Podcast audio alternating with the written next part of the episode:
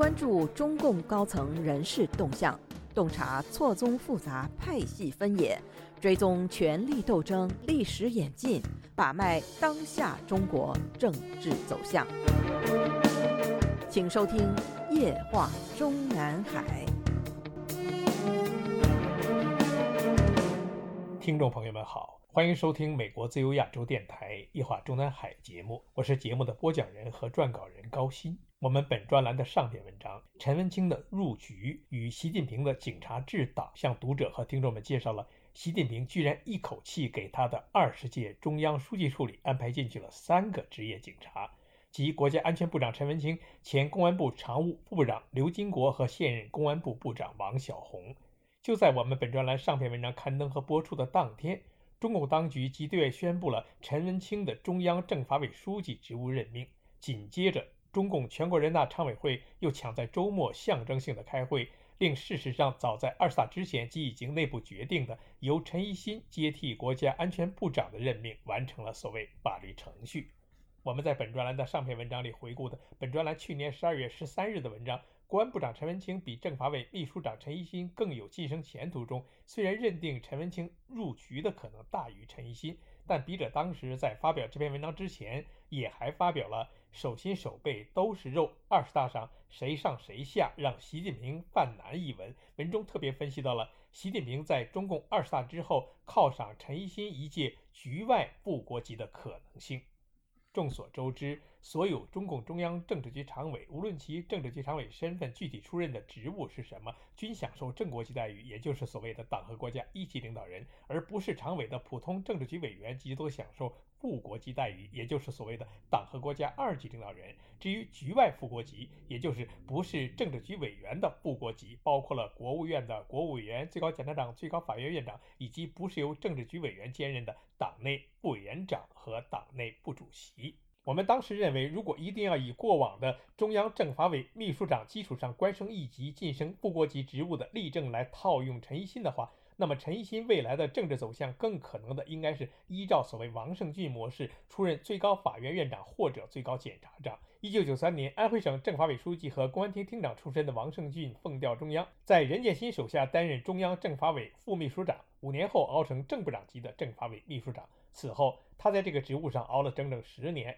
后五年里，虽然还兼任了全国社会治安综合治理委员会副主任，但仍然还是正部长级。二零零八年，已经是一届中纪委委员、三届中央委员，在中央政法委副秘书长和秘书长位置上坚持了十五年之久的王胜俊，终于有了出头天，被安排出任了一届最高法院院长，官至副国级。那么现如今的陈一新，二十大前在中央政法委委员中排名在他之下的陈文清成了他的顶头上司，他本人则是在被宣布接替陈文清的国安部长职务之后，政法委秘书长。成了他的兼职。至于这个政法委秘书长和国家安全部长由一个人担任的情况是否会长期持续，可能性不大。已经有中共内部人士在二十大召开之前，即已经把未来陈一新政法委秘书长职务的最可能接班人选放在了新任的副秘书长尹柏身上。二十大召开之前的七月中旬，中国长安网领导机构一栏更新显示，尹柏任中央政法委副秘书长，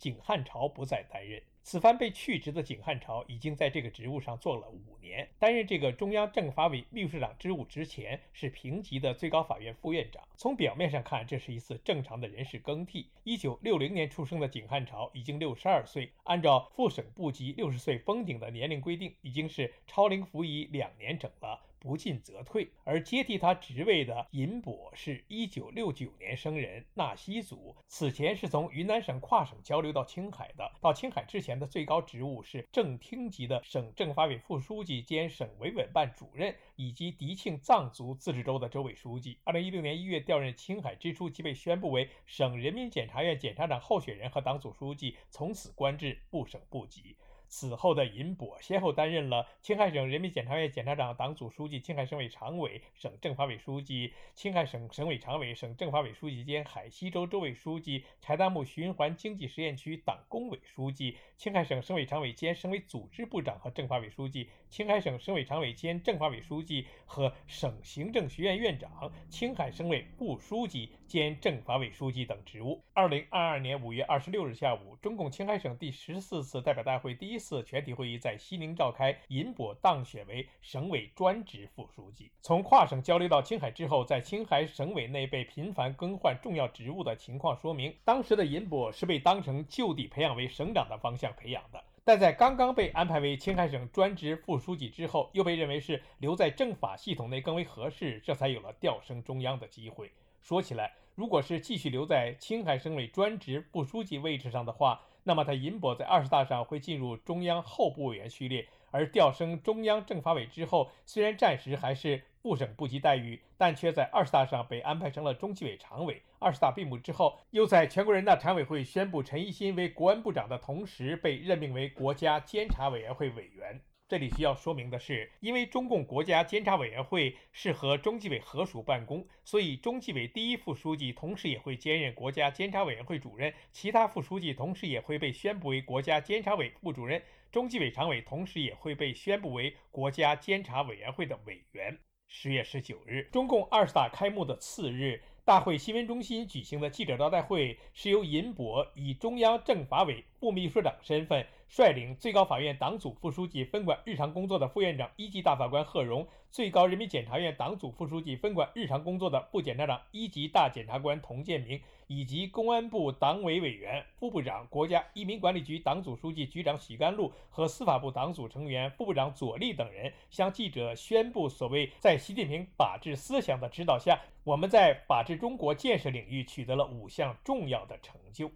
这里的贺荣和童建明都已经在二十大上被安排为中央委员。而尹博同时被任命的中纪委常委待遇，说起来是相当于中央委员，但是最高法和最高检无疑是被置于中央政法委绝对领导之下的。此前于2017年与景汉朝一起被任命为中央政法委副秘书长的白少康，暂时还在中央政法委副秘书长的名单里排名在尹博之前。这个白少康说起来还是李克强以及如今已经在二十大上高就政治局委员和书记处书记兼中央统战部长的石泰峰的北京大学法律系的学弟，比如上二人晚两年入学。北京大学法律系毕业之后，这个白少康选择了同校同系同学们大都看不起的警察职业，主动要求从哪里来回哪里去，到家乡陕西省公安厅刑侦处当了一名普通刑警。但也因为他的北京大学法律系的亮眼学历，所以省厅领导对他很器重，令他很快就从部主任科员、部科长、科长、副处长、省厅刑警总队副总队长、省厅刑警总队政委、省刑事侦查局副局长、政委等职务上一路递升。二零零六年，其已经升任了陕西省公安厅的副厅长和党委委员。二零一零年三月，白少康升任公安部刑事侦查局局长。但在这个位置上只停留了一年半时间，即被安排为公安部局级岗位中最重要的一局，也就是国内安全保卫局的局长。当时的顶头上司是部领导中分管国保、原本就是一局局长出身的陈志敏，以及公安部里当时号称周永康第一亲信的部党委副书记、副部长兼中央六零幺办公室主任李东升。日后，周永康被判无期徒刑，李东升被判十五年，陈志敏也被免职。但在周永康倒台之后，公安部的第一轮大清洗过程中，白少康不但全身而退，而且还被孟建柱向中组部提名为上海市公安局局长、党委书记兼武警上海市总队第一政委。不久后，又依惯例被安排为上海市副市长兼市公安局局长和党委书记。接下来，赶在十九大上退位并交出中央政法委书记职务的孟建柱。抢在十九大召开之前的二零一七年五月，把白绍康召回京城，委以中央政法委副秘书长职务，同时兼任政法委机关的党委书记。中共十九大上，孟建柱被宣布退休，白绍康被安排为十九届中纪委常委。但是在次年三月召开的全国两会上，把时任政法委秘书长汪永清安排为全国政协副主席的同时，习近平却没有依照孟建柱的遗愿行事。没有安排把白少康递升，而是把时任湖北省委副书记兼武汉市委书记陈一新调任政法委秘书长。此后的白少康甘居后来者之下，一路配合过来，表面上看是相安无事。但是随着孙立军被查，此前每个曾被孟建柱和孙立军看好并提拔上去的干部，都成了被逐一重点审查的可疑对象，每个人都有可能被打入孙立军政治团伙。在决定二十大人事名单过程中，公安部常务副部长出身的刘金国出生于1955年，不但留任中纪委副书记，而且还晋升为中央书记处书记和中纪委第一副书记。与白绍康同龄或者还比他年长的张生民、肖培、于洪秋和傅奎都连任了常委和副书记。连任和新当选的中纪委委员中，也有好几个都是和他白绍康同龄，比如王爱文、许罗德、侯凯等。这里需要说明的是，中共县级以上的纪委干部任命，在年龄限制上比同级党政官员放宽三岁。一个最直接的例子就是。部省部级官员的退休年龄是六十岁，但同为省委常委的省纪委书记的最高任职年龄则是六十三岁。同样道理，中央和国务院的部部长的退休年龄是六十岁，但同为部党委委员的部纪检组组长的退休年龄是六十三岁。而且在实际操作过程中，许多省纪委书记和部纪检组长都还在年满六十三岁的时间又被安排超龄服役一段时间，最晚有六十五岁才被安排退休的。也就是说，每届全国党代会召开之前，在酝酿中央委员、中央候补委员以及中纪委委员的过程中，对部省部级的中纪委委员的年龄限制，一般也比对中央候补委员的年龄限制放宽三年。以此类推，对中纪委常委的年龄限制，则是在对中央委员的年龄限制的基础上放宽三年。这足以证明，在二十大上未能连任中纪委常委的白绍康，此前已经在中央政法委内部传说说的正在被调查一说，不是空穴来风。总之，未能在二十大上连任的上届中纪委常委，一九六二年出生，今年才满六十岁的白少康，能够被安排提前退休，就已经是最好下场了。不但是白少康，就是五年前被孟建柱安排白少康，但却又被习近平安排陈毅新顶替接替其政法委秘书长职务的汪永清，虽然表面上还有一项全国政协副主席的职务，但已经被习近平踢出了中央委员会。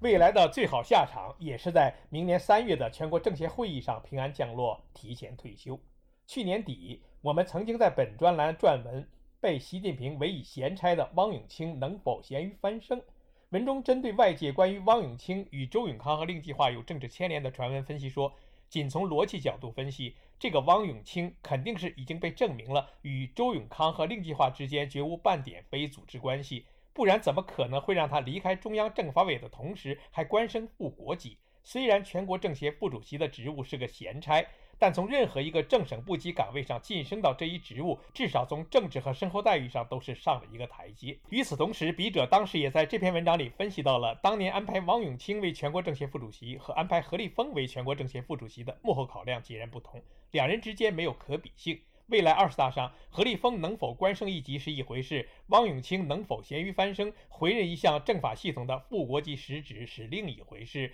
但是我们相信，汪永清未来被咸鱼翻身的可能性。比何立峰明年晋升政治局委员，继而在后年三月出任一届国务院副总理的可能性要小。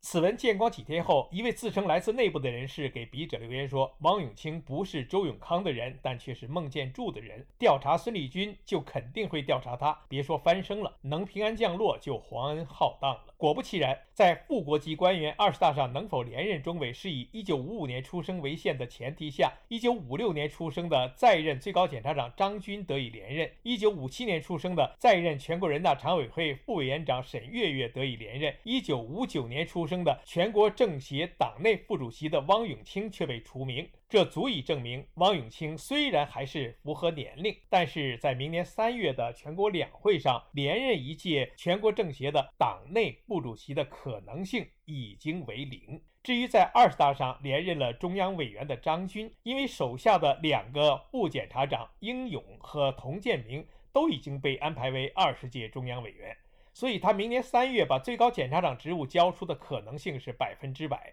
届时的张军。或是改任最高法院院长，或是进入全国人大接替也没有在二十大上连任中委一九五五年出生的曹建明。而在此前提下，明年三月新产生的最高法院院长能否会是陈一新呢？这将是我们下篇文章所要介绍和分析的主要内容之一。听众朋友们好，我们今天的夜话中南海节目就播讲到这里，谢谢各位收听，我们下次节目再会。